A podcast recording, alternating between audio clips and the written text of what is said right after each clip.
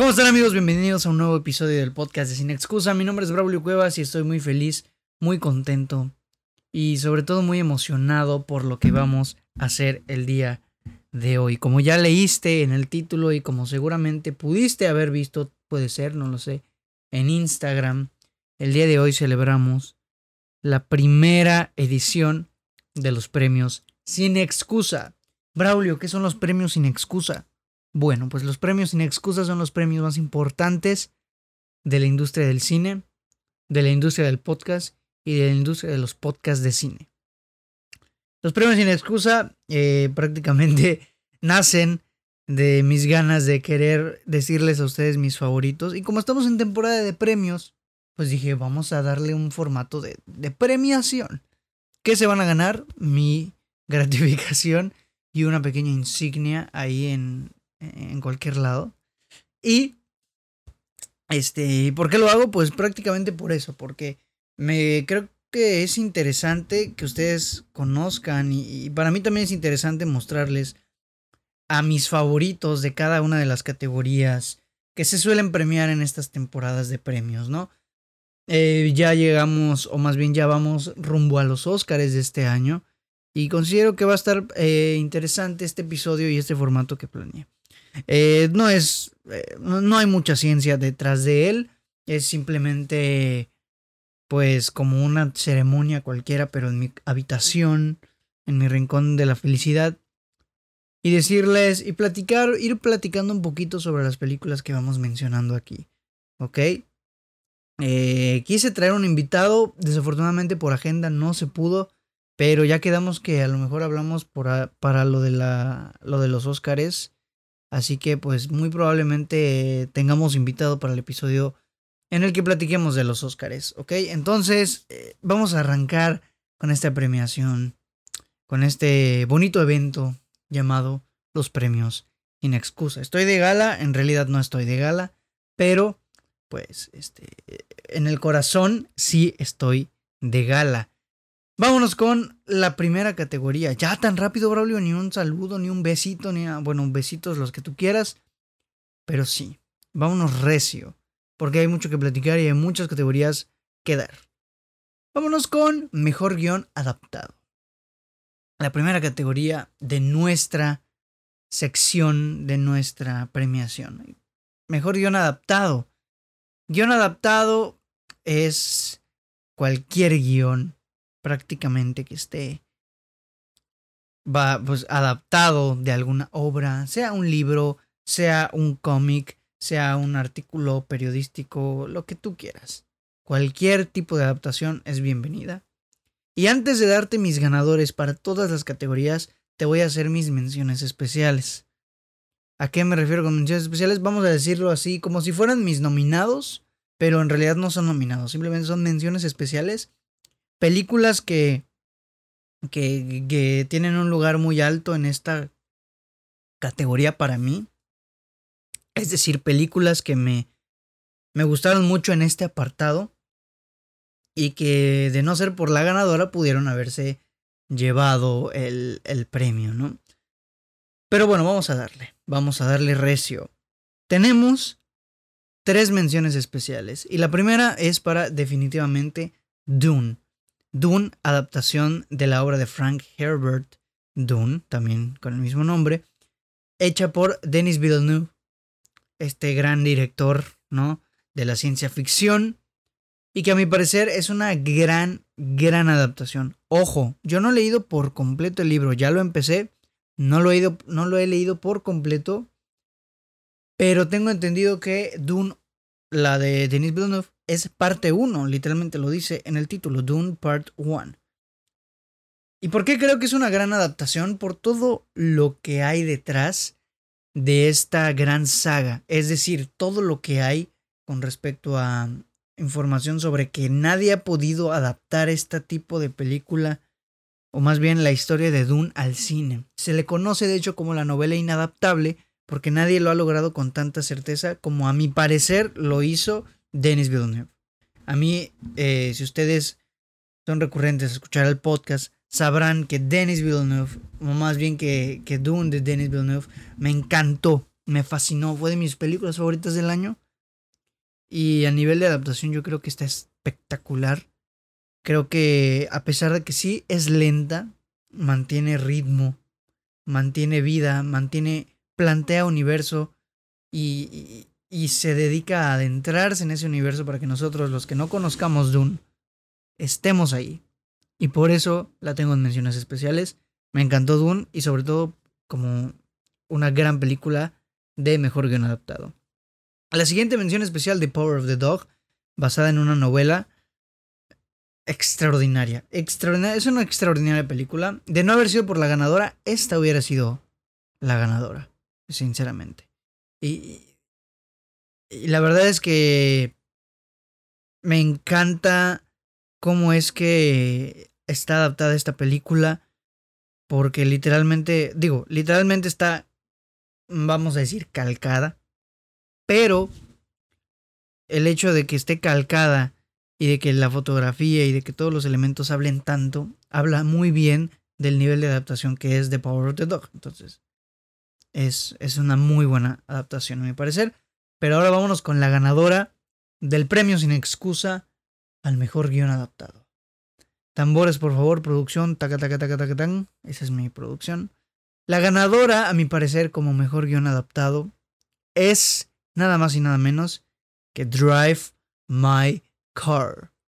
Drive My Car de Ryusuke Hamaguchi es una eh, novela, más bien es una película adaptada de un cuento de... no me acuerdo en este momento de quién es el cuento, pero es una novela adaptada de un cuento y que ya leí, por cierto, ya leí, no es un cuento eh, demasiado largo, pero no me acuerdo el nombre en específico. Sé que es un tipo al que todos los años le quieren dar el premio Nobel, pero no me acuerdo cómo se llama en este preciso momento. En algún momento del podcast me acordaré y lo mencionaré, pero en este momento no. Eh, ¿Por qué me gustó esta adaptación? Porque no es una adaptación tan fiel. Es decir, es súper fiel en el sentido de que es la esencia de la historia original y, y habla de lo mismo que habla la historia original, personajes, prácticamente todo, pero tiene un nivel de, de personalismo, por decirlo de alguna manera, de Ryusuke Hamaguchi que le da cuerpo a la película, que la hace magnífica. Es, a mi parecer es una película, es una obra maestra, a mi parecer. Así de fuertes mis palabras. Y a nivel de adaptación, el hecho de que un cuento corto, son como 60 hojas, se lleve a cabo en tres horas, que se te pasan como agua, habla mucho de cómo el director quiso expandir quiso contar de más, quiso introducir su cabeza y su mundo en esta película. Y le salió maravilloso, es una gran película, es fantástica y, por eso se lleva el premio sin excusa a la mejor, al mejor guion adaptado. Vámonos con mejor guion original. En esta hay varias menciones especiales. La primera, Red Rocket. Red Rocket, este, hasta donde yo sé, es hecha de un guion original. Película súper hilarante, súper buena, súper divertida, súper entretenida, que vale mucho la pena solamente por cómo está contada la historia y por cómo está escrito su guion. Me encantó, me gustó mucho la película, por eso la menciono aquí, menciones especiales. Otra mención especial, Spencer, porque a pesar de que está adaptada de la vida de, de, de la realeza y de la princesa Diane Spencer, pues no es una adaptación, no es un biopic, no es nada de eso. Es un what if. Es decir, es un ¿qué es lo que pudo haber pasado en la cabeza de la princesa Diana? Ay, tiene una basurita el micrófono. ¿Qué es lo que pudo haber pasado en la cabeza de la princesa Diana? Eh, por por todo, por todo este, este momento de sufrimiento y, y cuando ya dejó de sentirse cómoda en la familia real. Es una extraordinaria película con un extraordinario guion que compone una película como si fuera una especie de terror, una especie de, de, de suspense, un thriller. Un thriller muy abrasivo, un thriller muy claustrofóbico que nos sitúa y nos hace ver a Lady D como a su madre pobre. literal. A mí me encantó a nivel de, de, de, de película y de guion. Me parece una locura total. Y por eso la menciono aquí en, menciones especiales. Y la siguiente es Annette. Annette de Leos Carax. Es que es francés el güey. Me parece también una gran película a nivel de. Eh, de guion. Porque es un musical. Es un, es un musical muy atípico. Es decir, es un musical. Literalmente, toda, toda la película, toda, es cantada. ¿A qué me refiero? Es cantada. Todo el rato están cantando. Todas las escenas son canciones. Y componer un guion a partir de canciones y de composiciones musicales y de números musicales y, y, todo este rollo tiene su mérito. Y Annette, a mí me encantó, me fascinó. Siento que es una gran película y es un gran guion. Y por eso la menciono aquí. Además, esta no, no la han nominado a nada en, los, en la temporada de premios y me pone triste. Pero yo sí. Annette, Leos Carax, véanme, yo sí les voy a dar un premio a ustedes. Porque ustedes, bueno, en realidad no les di el premio tampoco. Pero bueno, vamos a decir que están nominadas a Mejor Guión Original en los premios sin excusa. Y ahora sí vámonos con la ganadora, Mejor Guión Original. Y esta es nada más y nada menos que Licorice Pizza, señores y señores. Así es. Licorice Pizza es la película con el mejor guion original del año, a mi parecer. La vi justo antier. Hoy estoy grabando un lunes, la vi un sábado. Y me quise aguantar para verla en este sábado. O sea, para, para... Me quise aguantar a hacer este episodio solo porque me faltaba esta película de, de Paul Thomas Anderson. Película de la que creo que su guion es maravilloso, porque a pesar de que no sigue una historia tal cual, un arco argumental eh, del, como los que estamos acostumbrados, siento que sí eh, ayuda mucho el hecho, o más bien siento que tiene mucho mérito el hecho de que al contar una historia no lineal, no, no, ¿cómo decirlo? No redonda, puede ser. Al contar una historia en la que prácticamente pasan cosas y que todas se hilen tan bien y que todas funcionen tan bien, pues habla mucho de una maestría al momento de grabar, digo, al momento de escribir, al momento de estructurar un guion. Por eso es la ganadora mejor guion original. Mm, es una película que se sostiene por el guion, por cómo están escritos sus personajes, por cómo interactúan estos personajes. Y es, es maravillosa. Es muy buena película. Y tiene un guion extraordinario. Así que por eso es la ganadora. Vámonos con la siguiente categoría, señores y señores. Vámonos con mejor película animada. ¿Sí? Tenemos. Ahí te va. Menciones especiales muy pocas. Uno. De hecho, es una. Que es la que podría competir. Por decirlo de alguna manera. Y es Mitchells. The Mitchells vs. The Machines. Es una película que me parece muy propositiva. Me pareció visualmente increíble. Y pues la historia, o sea, si bien no es una historia impresionantemente innovadora, sí es una historia que funciona y que aprovecha mucho de, de los componentes de la animación, de la música, del sonido y de todo esto rollo. Y por eso es una mención especial porque creo que es un buen logro. Es un buen logro cinematográfico esta película. Raya me gustó, pero no creo que esté lo suficientemente buena como para ser considerada una de las mejores películas animadas del año. Y es que en realidad en el año sí salieron varias, pero yo no vi varias. Las que más sonaron fueron prácticamente las que están nominadas a los Oscars. Pero hay una que a pesar de que no está sonando prácticamente nada en México, sí está sonando mucho en mi corazón. Así de profundo. Y estoy hablando de nada más y nada menos que la mejor película animada del 2021. Flea. Flea es un documental animado que nos narra la historia de un refugiado que huyó de... es, es, afgano, si no, si no estoy mal, un refugiado afgano que huyó de, de su país en los momentos de la guerra, ¿no? Y, y es un documental animado hecho así para proteger la identidad del, del joven, del chico que está siendo entrevistado y que está contando su historia. Pero aparte, no simplemente es un instrumento, es, es la película en sí. La película animada, o sea, yo creo que la película adapta tan bien la animación que si no hubiera sido animada no hubiera pegado de la misma manera. Porque la animación juega un papel muy importante. Cuando hay flashback, la animación eh, funciona diferente. Cuando estamos en el presente, la animación funciona diferente. Y como que cada estilo de animación es un personaje más, como que expresa algo nuevo.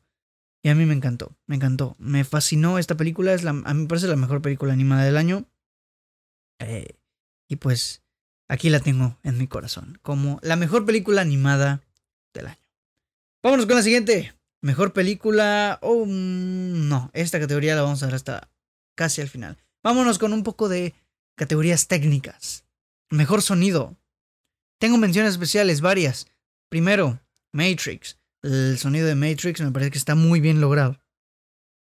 Afortunadamente todas las que voy a mencionar están, eh, o más bien las vi en cine, entonces puedo juzgar el sonido medianamente bien. Entonces el sonido de Matrix me gustó bastante. Perdón que bostece, pero son las 2 de la mañana. A su madre. Em, Matrix es una de mis menciones especiales para mejor sonido. También tenemos No Time to Die. Me gustó mucho el sonido de esta película. Y obviamente tenemos The Power of the Dog. Porque el trabajo de edición de sonido de esta película, hijo, mano, es exquisito. El sonido, así, hijo, no, es, es maravilloso. Viéndola en mi casa, pude notar lo bien hecho que es el sonido. Pero Braulio no ganó esa película. ¿Cómo estás? ¿Cómo, cómo es posible? Porque la película con el mejor sonido del año, del 2021, a mi parecer, es Dune de Denis Villeneuve.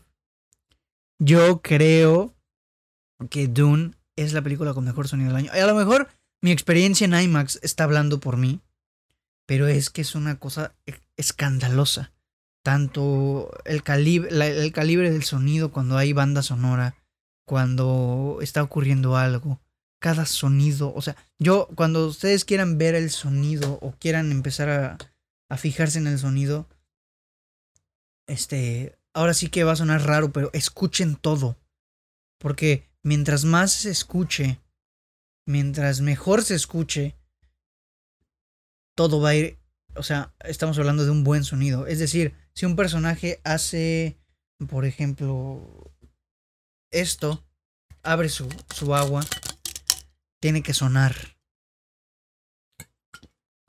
Si toma agua, también suena. Cada movimiento que hacemos emite un sonido. Yo al hacer esto, estoy emitiendo sonido, estoy cerrando. Hago esto, emito sonido. Hago esto, me estiro, hago sonido. Escuchen todo.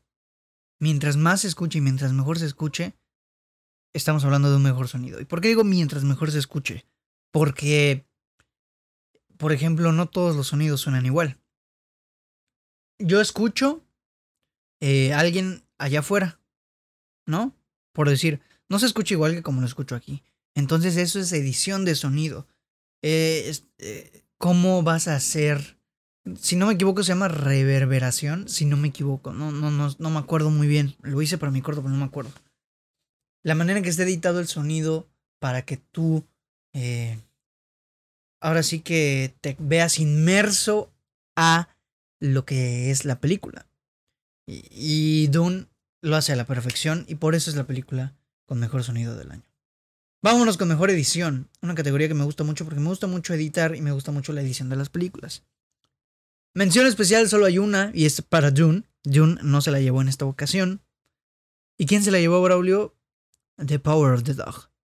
The Power of the Dog tiene una edición cabrona. ¿Por qué?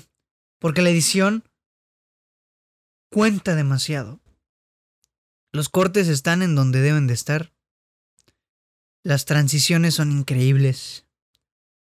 La manera en que la la vamos a decir la edición, el montaje hace que conozcamos a unos a un personaje y que al mismo tiempo estemos explorando a otro, me parece una cosa brutal. Una gran edición de The Power of the Dog. Tengo planeado hacer un episodio o un video sobre la edición en el cine. Entonces, en algún momento lo voy a, lo voy a idear para que, para que podamos aprender juntos cómo es una buena edición en las películas. ¿Ok? Entonces, La mejor película, digo, la mejor edición es para The Power of the Dog. Vámonos con la siguiente categoría, mejor diseño de producción. Mejor diseño de producción, tengo varias, en realidad son tres menciones especiales. The Tragedy of Macbeth, me parece fantástico el diseño de producción de esta película.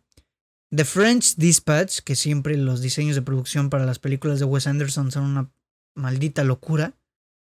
Muy artificiales, ok, no me importa. También requiere un trabajo bien denso de diseño de producción. Y también para Dune. Dune tiene un diseño de producción extraordinario también. Pero, a mi parecer, la mejor película con diseño de producción y la que se lleva el premio sin excusa al mejor diseño de producción del 2021 es Nightmare Alley, la película de Guillermo del Toro. ¿Por qué? Porque está ambientada, si no me equivoco, son los años 40, años 30, 40.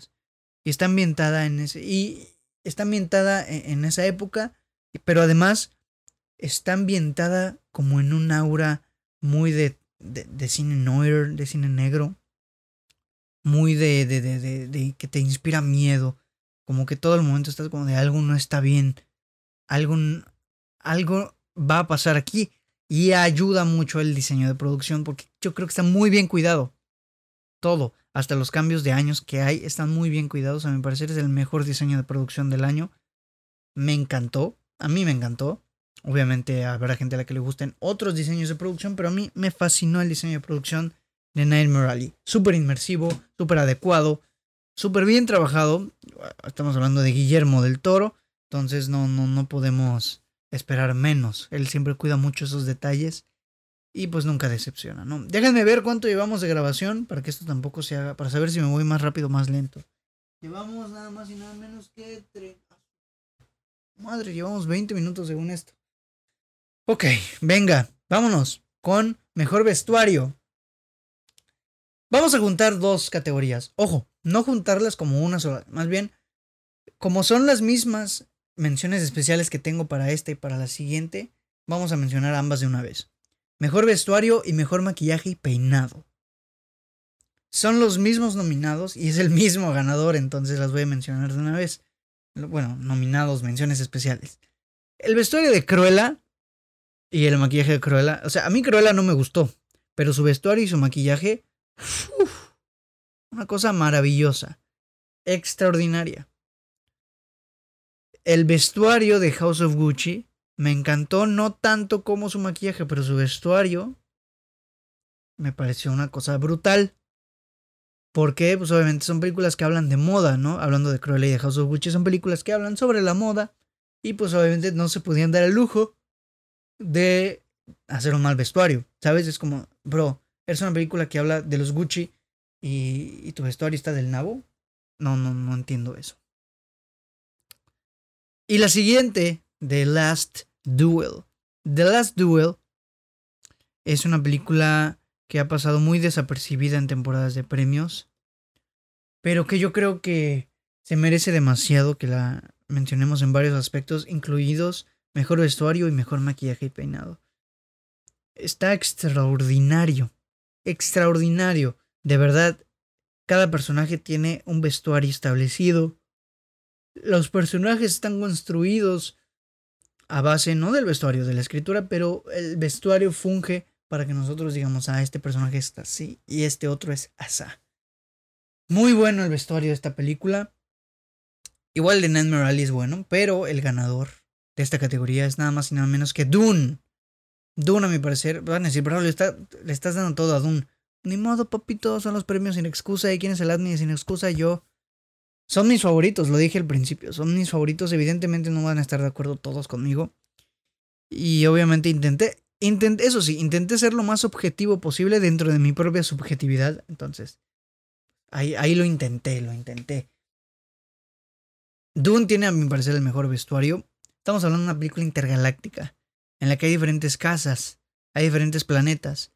Cada planeta está muy bien establecido conforme a su vestuario, conforme a su maquillaje, conforme a su peinado, el maquillaje de Stellan Skars, uh, de Skarsgård, el villano. Una maravilla, una extraordinaria y absoluta maravilla. Los vestuarios de, de los Harkonnen, de la casa Harkonnen. No, no, no, es una cosa maravillosa el vestuario y el maquillaje y el peinado de Dune. Entonces por eso se lleva estos dos premios. Se llevó dos a la vez.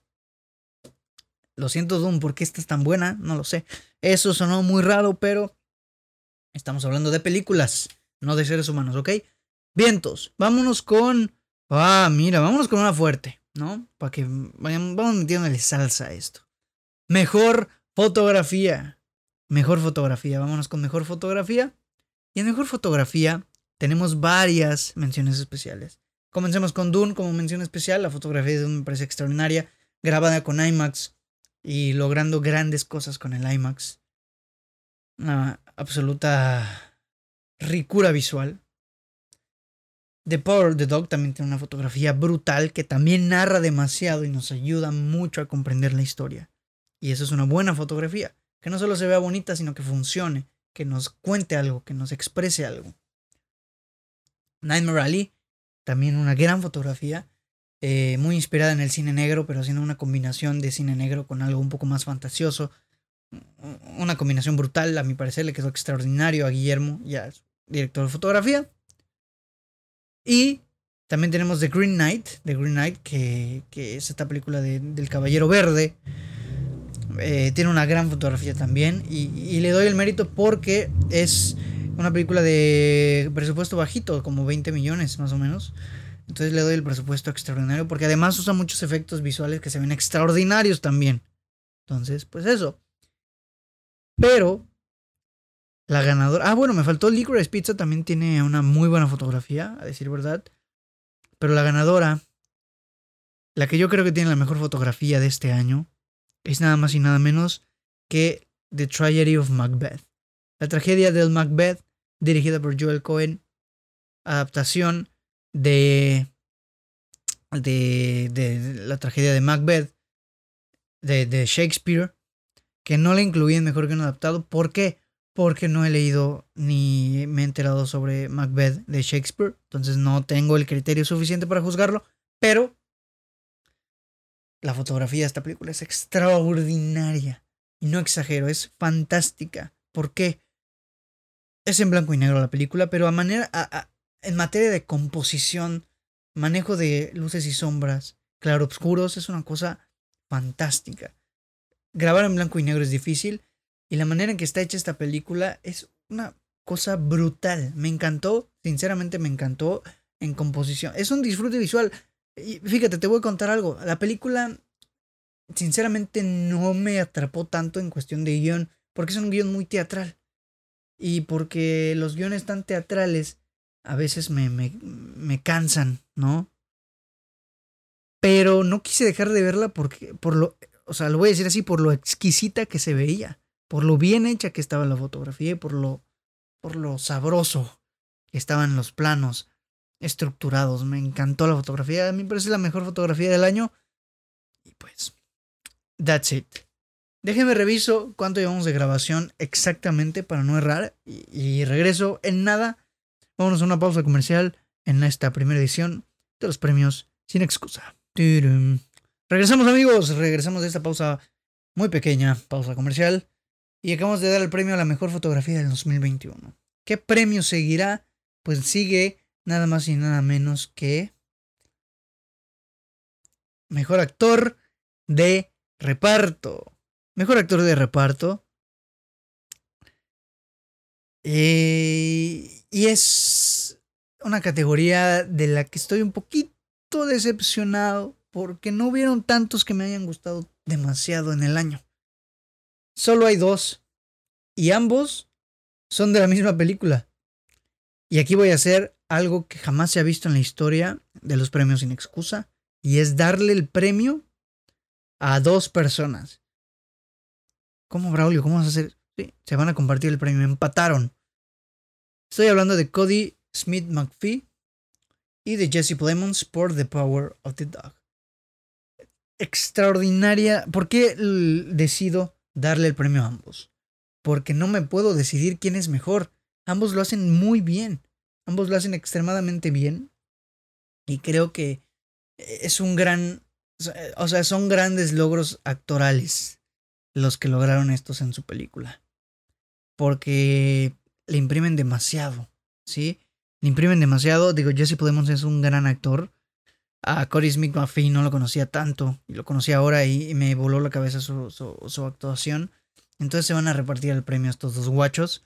Porque los quiero, porque me gustó su actuación y porque no me puedo decidir quién fue mejor que el otro. Y creo que los dos fueron muy buenos. Entonces ellos dos se llevan el premio a mejor actor de reparto. Vámonos con mejor actriz de reparto. Nada más y nada menos que dos personas en menciones especiales. Tenemos a Judy Comer por The Last Duel. Gran actriz. De verdad siente su impotencia de que nadie la quiere ayudar, de que su esposo le está... Eh, no, le, no es que no le crea, sino que el orgullo le gana, de que se siente bien estresada, bien, bien triste y bien, como ya te mencioné, impotente, ¿no? Me encantó su actuación. Pero también tenemos a Dakota Johnson por The Last Daughter. Porque me parece una actuación que, si bien es cortita, aparece muy poco en la película. Es muy. Muy llegadora, por decirlo de alguna manera. Es muy sentimental. O sea, de verdad sientes lo perdida que está, lo vacía que se siente, lo, vamos, lo difícil que le está resultando ser madre. Y lo hace muy bien Dakota Johnson en esta película. Muy, muy bien. Por eso tiene la mención especial. Pero la mejor del año también es de The Power of the Dog. Estoy hablando de Kirsten Dunst. Como la madre del personaje, la madre de Peter, el personaje de Cody Smith McPhee. ¡Wow! Porque también es muy, muy inmersiva su actuación. Es muy de, ok, esta mujer está sufriendo. Esta mujer se le está yendo la cabeza porque no se siente bien en esta casa. Es una gran actriz, Kristen Dunst, y en esta película me voló por completo la tapa de los sesos, porque lo hace extraordinario. Y es la mejor actriz de reparto del año, y de hecho creo que es la favorita a ganar por ahí, en los premios de la academia, que no son tan importantes como los premios sin excusa, pero pues ahí dejo el dato. Y sí, mejor actriz de reparto del 2021, Kristen Dunst. Vámonos ahora sí con unas un, poquito más fuertes. Mejor actriz. Tenemos tres menciones especiales. A mi parecer. Bueno, son dos, de hecho. Oh, bueno, espérate. No, me confundí de diapositiva. Aquí está. ¿Y qué crees? No son dos ni son tres. Solo es una mención especial. Y la mención especial es para Olivia Colman. Olivia Colman, qué cosa tan escandalosa es. El año pasado me apantalló con The Father y este año me apantalló con The Lost Daughter. ¿Por qué? Porque es una madre que literalmente se siente aterrorizada por lo que hizo, por su pasado. Y Olivia Colman está muy bien en este papel porque ella tiene una mirada bien penetrante que, realmente sí es como de, dude, me siento sola, a pesar de que ya tengo hijos, me siento sola y me siento muy arrepentida de lo que en algún momento les pude haber hecho a, estos, a mis hijos, ¿no? Es un gran personaje y es una gran actriz, Olivia Colman. Pero la mejor actriz del año, sin ninguna dudas para mí, Kristen Stewart. Kristen Stewart por Spencer. Kristen Stewart, a mi parecer es una... O sea, la actuación que hizo ella en Spencer es, es una cosa de locos. Es una locura total. Realmente sientes que ella es la princesa Diana. Realmente sientes que ella está sufriendo y, realmente te compadeces de ella, es como que no, por favor, no, no vayas allá, te van a matar, no. O sea, de verdad, las miradas, los gestos, o sea, sin siquiera hablar, ya eres capaz de distinguir lo que Kristen Stewart está sintiendo, lo que el personaje de Kristen Stewart está sintiendo, y eso es muy bueno, y por eso es la mejor actriz del año para mí. Oh, sí. Vámonos con mejor actor. Tenemos aquí, sí, varios, varios Em, actores de menciones especiales. Por ejemplo, Simon Rex por Red Rocket, increíble actuación. Will Smith por King Richard, aunque te parezca sorprendente, me gustó su actuación de Will Smith en King Richard. Andrew Garfield, también desde luego por, eh, por Tic Tic Boom, es una gran actuación también y canta muy bien. Uh, Nicolas Cage por Pig, una actuación que está prácticamente sentenciada al olvido y la que yo creo que es la mejor actuación de Nicolas Cage. Una extraordinaria actuación. Me hizo llorar la actuación de Nicolas Cage, no te digo todo. Y también quiero incluir a Adam Driver por Annette. Siento que es quizá de las mejores actuaciones del año masculinas también. De, vaya, del 2021. Pero el mejor no podía ser para otra persona. Estoy hablando de Tom Holland por... Eh, te creas que dijiste, ay, bro, estás estúpido. El mejor es para Benedict Cumberbatch por The Power of the Dog. Y creo que no tengo ni siquiera que explicarlo. Si ya viste la película, sabes exactamente por qué lo estoy diciendo. Es una gran actuación. Digo, Benedict Cumberbatch es un súper actorazo. Pero esta actuación sí de verdad es... Es como de, dude, eres un vato muy frustrado, que está reprimido y que le quiere hacer la vida imposible. O sea, de verdad te cae mal Benedict Cumberbatch. Para que me caiga mal Benedict Cumberbatch, es como de, vato, ¿qué estás haciendo? Una completa, extraordinaria actuación por parte de Benedict Cumberbatch. Y por eso se lleva mejor actor masculino. Digo, obviamente actor masculino. Mejor actor del año 2021 en los premios sin excusa. Y aquí incluidos dos categorías extra. Actor y actriz revelación. En actor revelación lo tengo fácil. Cooper Hoffman por nada más y nada menos que Licorice Pizza. Este chamaco es una bomba. Tiene un carisma brutal. Tiene un carisma del tamaño del universo. Una presencia, una voz. Es muy buen actor. Es hijo de Philip Seymour Hoffman, de un actor que, que también era buenísimo porque desafortunadamente falleció hace algunos años. Y en esta película de Licorice Pizza es como de. es el papel extraordinario hecho a la medida para él. Y tiene demasiado futuro si es que se quiere seguir dedicando a la actuación. Mucho futuro, mucho. Y en actriz revelación tenemos a su compañera, Alana Haim, que también sale en Licorice Pizza y que también tiene una presencia, una sensualidad, un sex appeal bien, bien cañón. Y no lo digo solo por eso, es, es muy carismática, es muy linda, es muy, es, es muy, no, no sé cómo describirlo, es muy buena. Es muy buena actriz. Y, y ojalá se siga dedicando, ella hace música, pero ojalá se siga dedicando a la actuación o siga buscando papeles en la actuación, porque está brutal lo que, lo que hizo en, en Pizza. Y también tenemos aquí otra eh, eh, ganadora, por decirlo así, de actriz revelación, y es Susana Son por Rex. Me enamoré de Susana Son en este año por Rex, digo el año pasado, eh, por, por, por, por, Red Rocket. igual, mucho carisma, mucho, mucha ternura combinada con un poco de sensualidad por ahí. muy bien su papel. La manera en que modula su voz y que habla. No, no, no, me encantó cómo actuó esta, esta, esta muchacha. Está muy guapa, está preciosa la, la chamaca. Y, y es una gran actuación. Es una gran actuación y por eso es mejor actriz revelación, por decirlo así. Ellas dos, Adana Haim y Susana Son, así se llama. Vámonos con mejor canción original. Y aquí no tengo ni menciones especiales. Bueno, sí. Tengo una mención especial. Muy especial. Y se llama So May We Start. Canción de la película Annette. Hecha por los Sparks. Una gran canción que literalmente, como dice el nombre, So May We Start. Podemos empezar. Es la que sale al principio de la película.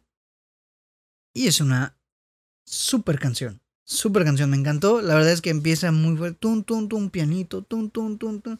Y si es como que, ok, estoy. I'm ready for do this shit. Por, por, hacer esto y por ver esta, esta cosa. Muy buena canción, pero no es mi favorita del año. La mejor canción original del año, a mi parecer, es No Time to Die de James Bond. Eh, no Time to Die, de esta película. Cantada, interpretada por Billie Eilish. Es una desde que salió yo me enamoré de esta canción y yo dije, no, esta es la canción. Me encanta siempre el concepto de las canciones de 007 y en esta ocasión No Time to Die no me decepcionó para nada, me encantó. A mí me parece es la mejor canción de, mejor canción original para una película. No metí ninguna de encanto porque ninguna me encantó. Y en realidad no vi tantos musicales, ninguna de Tic Tic Boom me atrapó tanto. Entonces, No Time to Die se lleva el premio a mejor canción original del año. Vámonos con mejor banda sonora. Aquí tengo tres. Una ganadora y dos menciones especiales. Las menciones especiales de Power of the Dog y Madres Paralelas. son dos grandes bandas sonoras. La de Power, The Power of the Dog realmente es como muy una adaptación un poco western, un poco más moderno, algo así va. Y, y es muy la manera en que está editada es como muy inmersiva. Te estoy diciendo que es, es muy inmersiva y, y, es como realmente estás escuchando la canción y es como de wow, me siento adentro de la película. Buenísima. Y la de Madres Paralelas lo mismo, es muy dramática, muy emocional, mucho violín hay por ahí. Y, y me gustó, me gustó bastante. Pero mi banda sonora favorita, compuesta por el señor Hans Zimmer. Mejor banda sonora del 2021, la de Dune. Compuesta por Hans Zimmer, como ya te mencioné, Hans Zimmer a mi parecer es un genio, es mi compositor favorito de cine. Y la música que hay en esta película, híjole mano, sí es un personaje más. Un factor clave para la película, la música. El diseño sonoro y el diseño musical de Dune sí es algo de ponerse de pie y aplaudir por 10 minutos. En serio, en serio, en serio, en serio. Es como de que no estoy, es una canción, son, son canciones, son melodías que te transportan de universo. Tú dices, ok, estoy consciente de que no estoy en mi planeta, estoy en otra galaxia, estoy en otro sitio completamente diferente. Como que inspira mucha cultura, mucha, no sé, muchos, eh, como algo religioso, algo de, de algún tipo de culto, pero que a su vez termina siendo épico, no, no, no, una maravilla de banda sonora. Me encanta, me fascina. Y por eso se lleva el premio sin excusa a la mejor banda sonora del 2021. Vámonos con efectos especiales. Tenemos tres nominadas. Matrix, grandes, grandísimos efectos especiales. No Time to Die. Suicide Squad, me gustan mucho los efectos especiales de Suicide Squad. Y mira, se me acaba de ocurrir que podemos mencionar también a The Green Knight, porque tiene unos grandes, grandes efectos especiales. Pero a mi parecer, otra vez, lo siento, Dune. Dune es la ganadora de este año. Para mí. Los efectos especiales de Dune no tienen madre. Está muy bien hecha la película. Digo, ya es. Creo que ya pueden darse cuenta que Dune me encantó. No tienen madre no la tienen. Porque es como, dude, realmente, este, no podías darte el lujo de tener malos efectos especiales aquí, en esta película. Pero pues, no, y, y los cuidaron al máximo. O sea, dijeron, tenemos que tirar la casa por la ventana, tenemos que hacer que esta película se vea real. Y tal cual lo hicieron, se vio completamente real. Una maravilla los efectos especiales de esta película. Maravilla absoluta.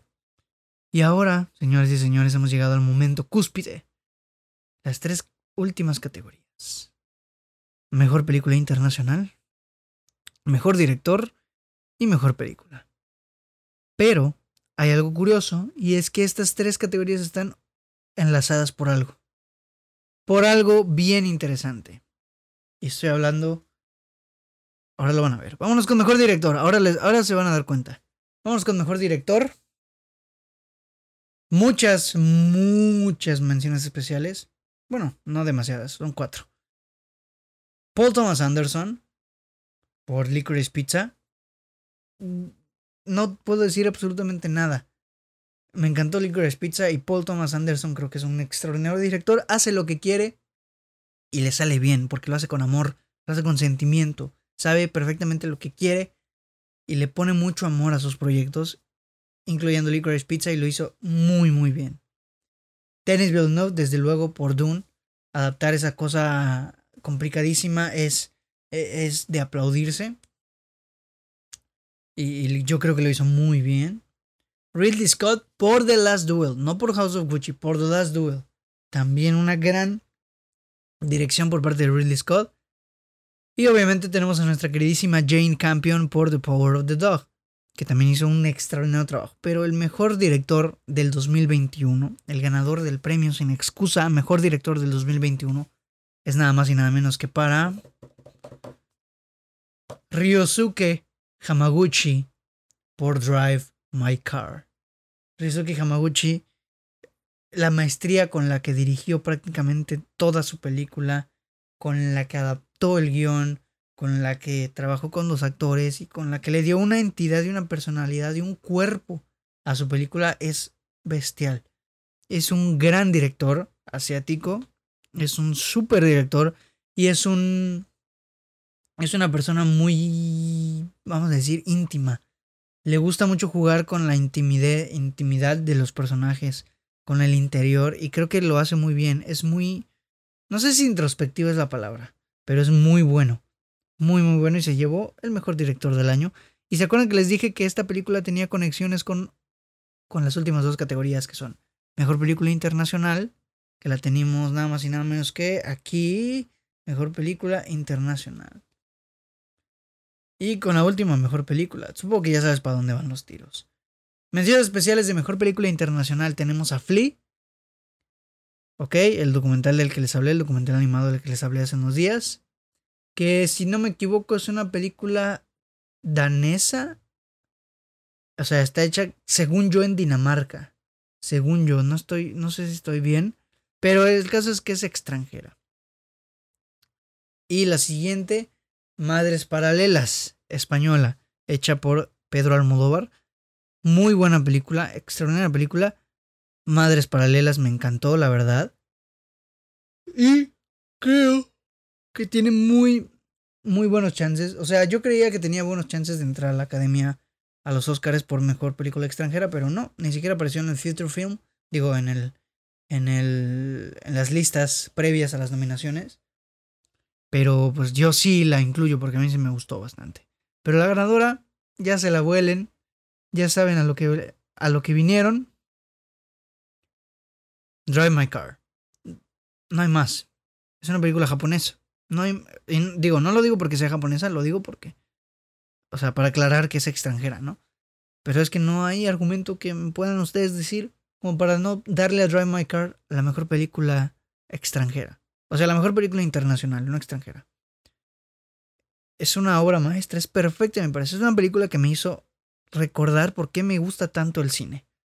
Muy bonita, muy íntima, ¿no? Pero no voy a hablar tanto de ella ahorita porque ya nos vamos con la última categoría. La última categoría de los premios, de la primera edición de los premios en excusa, edición 2022. Mejor película. Tres, tres menciones especiales. Licorice Pizza, un gran logro cinematográfico. Dune, otro gran logro cinematográfico. Y Power of the Dog, que si no hubiera sido por Drive My Car, ya se los spoileé, güey, soy un estúpido. Que si no hubiera sido por... Sí, la ganadora, Drive My Car, la mejor película del año. Si no hubiera sido por ella, The Power of the Dog se lo hubiera llevado. Pero sí, la regué, amigos míos. Soy un estúpido. Pero bueno, no pasa nada. Si no hubiera sido por Drive My Car, The Power of the Dog se lo hubiera llevado, pero no. Drive My Car comparte triple premio mejor, cuádruple premio. Mejor guion eh, adaptado, mejor dirección, mejor película extranjera y mejor película. No creo que tenga yo que explicar nada más. Es una película que a mi parecer es perfecta. O sea, el guion, música también, actuaciones, dirección, vestuario. Eh, temas tan íntimos que te llegan al corazón. Es una película que a mi parecer es perfecta. Perfecta. Tan bien construida que tres horas se te van así. Te van en chinga. Me encantó Drive My Car. Es una película que quiero volver a ver en cuanto la, añadan a movie eh, en, en estos días. Porque es una película y es un logro que a mí me tiene con la cabeza hecha un relajo. Me encantó, de verdad me encantó esta película. Fue mi película favorita del 2021 y la amo con todo mi ser. La quiero demasiado. Y pues nada, amigos. Este, esta es la ganadora, la gran ganadora de la noche, o del día, o de la tarde, no importa. A mejor película. Drive My Car, de Ryusuke Hamaguchi. Y pues amigos, con esto culminamos la primera edición de los premios de la Academia de Mía, de Mía, Mía. O sea, los premios sin excusa. La verdad es que tenía muchas ganas de hacer este episodio con este tipo de formato. Obviamente no va a ser la última edición. Es la primera de muchas, esperemos. Y pues nada amigos, aquí terminan los premios sin excusa, su primera edición. Espero que les haya gustado mucho este episodio. Espero que, que estén de acuerdo con algunas de mis, de mis, decisiones. No con todas, no te pido que estés de acuerdo con todas, pero sí con algunas por ahí, ¿no? ¿Mm? La verdad es que me gustó mucho a mí cómo llevamos el episodio. Espero que a ti también te haya gustado mucho. Eh, creo que ya no tenemos nada más que agregar. Más que, pues, em, que sigas las páginas de Sin Excusa en todas las redes, Facebook, Instagram, Twitter, eh, TikTok. Y el podcast, dale mucho apoyo al podcast, te lo agradecería enormemente. Muchas gracias a todos los que me apoyan y muchas gracias a todos los que me van a apoyar. Eh, sigue el podcast en todas las plataformas de podcast, Spotify, Apple Podcast, Google Podcast, Anchor, eh, YouTube. Suscríbete al canal de YouTube si no lo estás. Y pues eh, dale like a prácticamente todo lo que subamos. Y espero que te gusten mucho los contenidos que vamos a estar subiendo próximamente. Y pues nada, amigos. Los quiero mucho. Muchas gracias por su apoyo. Y espero que hayan escuchado completo el episodio. Gracias de verdad a todos por estar acompañándome durante estos, ¿qué serán? ¿40 minutos? No, como, bueno, sí, 50 minutos nos echamos. Gracias, de verdad muchas gracias por estar conmigo durante esta casi hora. Los quiero demasiado amigos y este y pues nada, mi nombre es Braulio Cuevas y sin nada más que agregar, nos vemos y nos escuchamos en un nuevo episodio del podcast de Sin Excusa. Bye.